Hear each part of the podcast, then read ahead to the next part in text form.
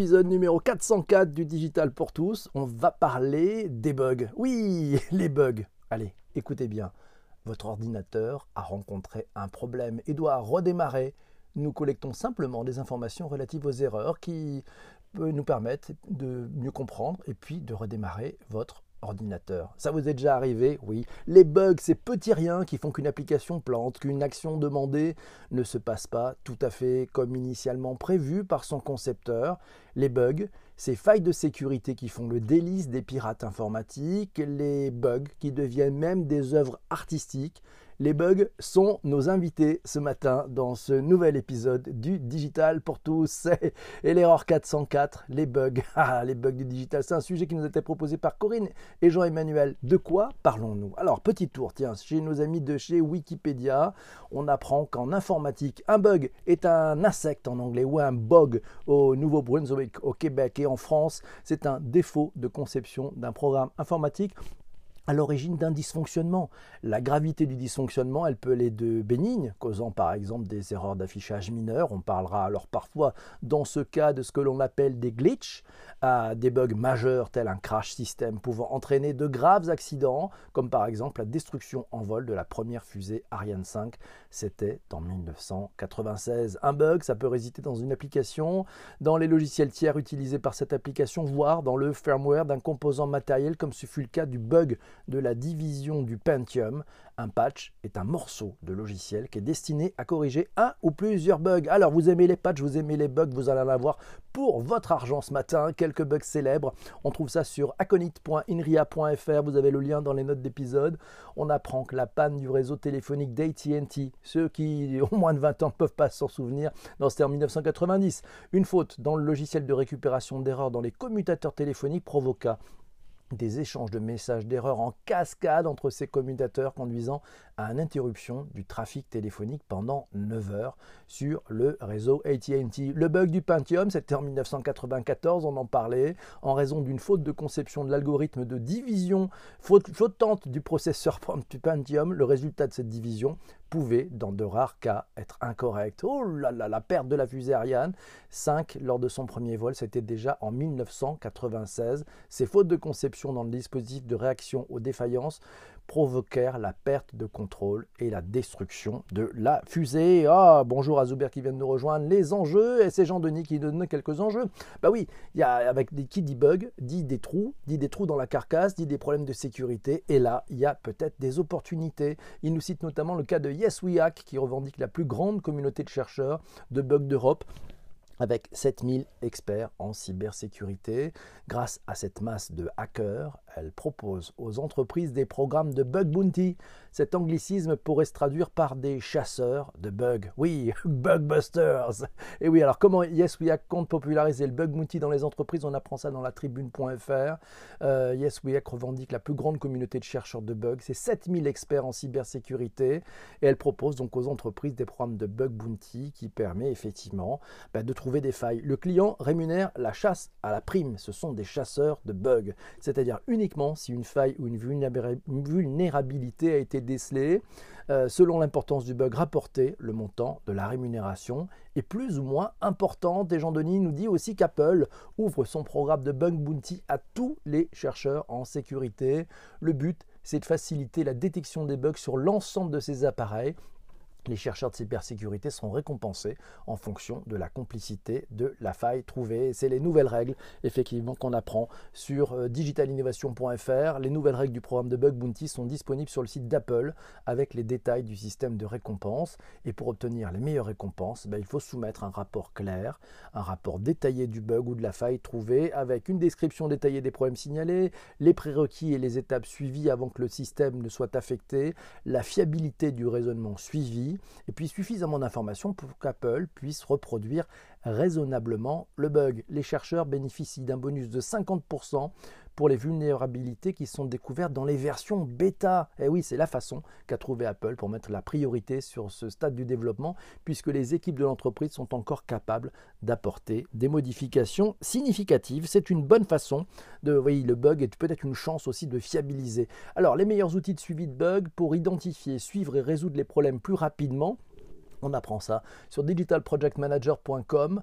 Euh, on apprend que les bugs sont un mal nécessaire, mais ils n'ont pas besoin d'être difficiles à gérer. Il existe des douzaines d'outils de suivi de bugs qui aident à rationaliser et à organiser le processus de gestion des défauts. Ah oui, on passe la parole à notre ami Jean-Emmanuel qui nous a écrit un chouette billet que vous retrouverez sur le digital pour tous. Ça s'appelle les bugs du digital. Et oui, alors je le mets dans ma voix euh, avec une chouette introduction, une chouette euh, illustration de notre ami Philippe Elie d'ailleurs sur le bug euh, sur le digitalpourtous.fr. Je, je mets dans ma voix le texte de Jean-Emmanuel. Tout a commencé avant avec la recherche d'un raccourci que vous ne trouverez jamais dans les méandres d'un site obscur. Tout a commencé par l'apparition de cette page qui s'était affichée au détour d'un chemin 404. Pendant un moment, Jean-Emmanuel s'est demandé où était la manivelle pour redémarrer le moteur de ce site, comme jadis on le faisait avec les Peugeot, reconnaissables par leur numéro à trois chiffres. La page était trop belle, nous dit-il, il y a quelque chose de suspect. Alors il s'est rendu dans la peau de, il s'est mis dans la peau de l'inspecteur Colombo, il a enfilé son vieux par-dessus beige, il est descendu de sa 403 cabriolet, l'air de rien, mais bien décidé à trouver le coupable. Alors, Jean-Emmanuel, et eh oui, c'est que on est tous en train de se dire, il a fait un blocage, il a un bug dans la tête, il a le BIOS qui n'est pas à jour. Mais le bug, il vient d'où? Vous en pensez quoi de ce papillon de nuit? Le bug qui provoqua le premier crash système d'un calculateur à Harvard en 1947. Et oui, c'est merci pour l'histoire à notre ami Patrick le Geek. Avez-vous connu les disquettes 5 pouces 25, euh, les SideQuest, les zips, ces cartouches magnétiques à la durée de vie si fragile, les écrans de démarrage avec un point d'interrogation, ce disque dur qui joue God Save the Queen en rap mineur, cette présentation trop lourde pour être chargée sur votre portable, fruit de mois de travail pour montrer tous les savoirs dans les différents bureaux de la société. Vous vous en souvenez? On a presque oublié car tout est dans le cloud. Et si le bug m'était compté, le vôtre, ça serait quoi? Ça serait où? Ou ça serait quand? On va laisser la parole à des témoignages. Des témoignages, ils sont là. Vous allez les entendre. Bonjour PPC. Le bug qui m'a le plus impacté, c'était il y a deux ans euh, sur le site British Airways. Je réservais un vol pour Bali et le système a inversé mon nom et mon prénom. Le jour où je me suis présentée au, check-in, ben, il me, il me reconnaissait pas parce que le nom et le prénom étaient inversés. Il, il ne voulait pas m'accepter euh, dans le, sur le vol. Et du coup, euh, ben, jusqu'à la dernière minute, je ne savais pas si je pouvais partir. Et finalement, ça a été corrigé. Et maintenant, j'en rigole, mais sur le moment, je peux t'assurer que j'ai passé un mauvais quart d'heure. voilà. Alors moi, c'est pas un bug, et heureusement. C'est ce qui aurait pu devenir le plus gros bug de l'histoire d'Apple. C'est l'arrivée de la mise à jour d'iOS 10.3 sur l'ensemble des devices. Cette opération a été un véritable exploit. Pour vous prendre un exemple, c'est comme si à bord d'un avion ou d'une fusée on coupait pendant un court instant l'informatique de bord, puis on la redémarrait. C'est une chose impensable, puisque dans un avion, comme dans une fusée, il y a un système de secours qui prend le relais en cas de dysfonctionnement. Et là, imaginez, on éteint, puis on redémarre l'ensemble du système informatique de bord. Et c'est exactement ce qu'a fait Apple avec la mise à jour d'iOS 10.3. Il a coupé le système et a redémarré en plein vol. Si ça n'avait pas fonctionné, des millions de devices auraient été inopérants. Vous imaginez l'image d'Apple? Ce qui aurait pu être le... Mon pire bug restera mon premier bug pro. Première mission chez un constructeur automobile pour réaliser des images de synthèse. À 17h, veille de présentation, le dernier calcul s'arrêtera à 68%. Je pars des locaux à minuit, j'y reviens au petit matin, rien n'y fera. À la réunion, j'ai dû présenter des pré-rendus, et finalement, on trouvera le bug à 14 heures. Mon bug le plus récent est sûrement mon enregistrement vocal pour PPC.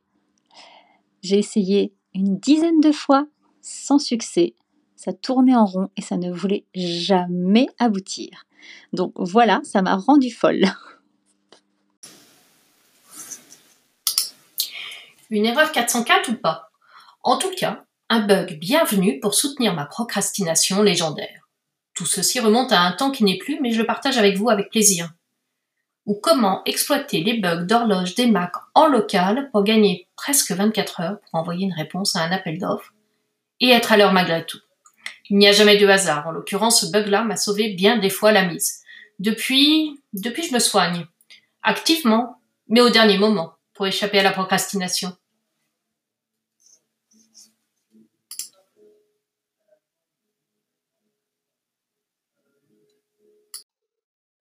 Bonjour, c'est Lionel de Paris. Alors mon plus gros bug digital, il est lié à cette période de confinement. En fait, à force de jongler entre mon carnet d'adresses mail pro et perso, bah, j'ai fini par me mélanger les pinceaux et j'ai mis en copie d'un email pro, heureusement pas critique, la maîtresse de ma fille. Elle partage son prénom et une partie du nom avec ma collègue directe. J'avais tout pour me planter. Ce message ayant eu un certain succès et malgré mon correctif, la maîtresse aujourd'hui continue à recevoir des messages en effet boule de neige. On lui demande même son avis, ce qui finalement nous fait tous sourire.